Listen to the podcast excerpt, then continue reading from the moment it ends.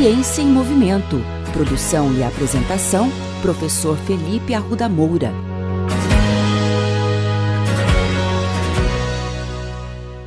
Musculação para crianças e adolescentes. Mitos e verdades. Constantemente, pergunta-se ao profissional de educação física se a musculação é adequada para crianças e adolescentes. Ser fisicamente ativo é uma das principais ações para a qual pessoas de todas as idades devem se engajar para melhorar a saúde. Estima-se que cerca de 10% da mortalidade prematura em todo o mundo está associada a níveis de atividade física inadequados. De todos os públicos, as crianças e adolescentes têm gerado uma preocupação especial. Com o advento da tecnologia, computadores, videogames e celulares, crianças de todo mundo reduziram drasticamente seus interesses pela prática de exercícios físicos e esportes. Como consequência, o sobrepeso e a obesidade infantil no Brasil atingiram níveis alarmantes. No ano de 1989, apenas 15% das crianças apresentavam sobrepeso e apenas 4% eram obesas. Hoje, estima-se que 35% das nossas crianças estão com sobrepeso e a obesidade ultrapassa os 16%. Para piorar, 80% das crianças obesas chegam à fase adulta também sofrendo de obesidade. Com esta preocupação em mente, a Organização Mundial da Saúde passou a sugerir, sugerir que crianças e adolescentes invistam pelo menos 60 minutos por dia em atividades físicas moderadas a vigorosas. As atividades físicas consistem em jogos, esportes, atividades recreativas, aulas de educação física e exercícios programados em diferentes contextos, como atividades familiares e comunitárias. Desta recomendação, eis que surgem as famosas perguntas: Quais os melhores exercícios físicos para crianças e adolescentes? É adequado crianças e adolescentes praticarem a musculação? Por muito tempo se afirmou que o treinamento resistido, popularmente conhecido como musculação ou treinamento de força, era prejudicial para crianças e adolescentes. Até as décadas de 70 e 80, acreditava-se que esse tipo de treinamento impedia o crescimento, fazia mal ao coração e à coluna vertebral, causava impotência sexual, além de perder a flexibilidade.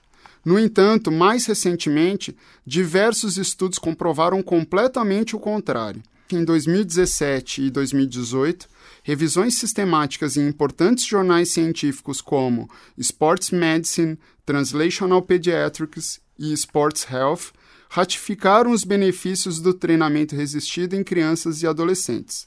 Alguns desses benefícios são aumento da densidade e saúde óssea, controle do peso corporal, melhoria da aptidão cardiorrespiratória e muscular, melhoria da cognição, redução dos riscos de depressão, melhoria da percepção da imagem corporal e redução dos riscos de lesão em esportes. Vamos mandar todas nossas crianças então para as academias da cidade? Para responder a essa questão, é preciso ponderarmos alguns pontos. Inicialmente, para poderem praticar a musculação, as crianças precisam ter idade o suficiente para entenderem as instruções. Um ponto a ser destacado é que todos os estudos científicos alertam que a musculação para esta faixa etária pode ser extremamente perigosa caso o treinamento não seja feito de maneira adequada. Crianças e adolescentes, mais que adultos, requerem supervisão constante de profissionais de educação física durante todo o treino, a fim de evitar lesões que possam trazer comprometimentos permanentes. Além disso, nem todas as academias possuem equipamentos adequados às características antropométricas das crianças, como altura, envergadura, comprimento de segmentos e etc. Ademais, equipamentos em carga mínima ainda podem apresentar cargas relativamente altas para crianças e adolescentes. Deste modo, o treinamento para esse público deve ser completamente adaptado e monitorado.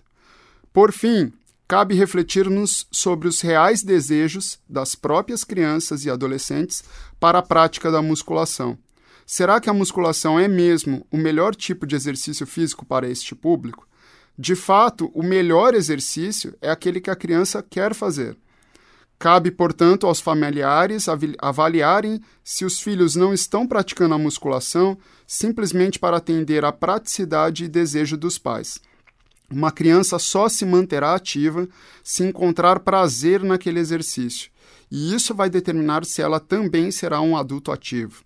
Com tantas atividades esportivas ofertadas pela UEL, áreas esportivas e de lazer ao ar livre que nossa cidade tem para as crianças correrem, pularem, brincarem, jogarem bola e se divertirem, será mesmo a musculação que elas querem fazer? Que nossas próprias crianças tragam a resposta.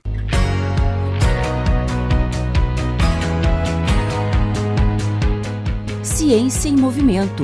Produção e apresentação: Professor Felipe Arruda Moura. Contatos com essa coluna pelo e-mail ciênciaemmovimento.el@gmail.com.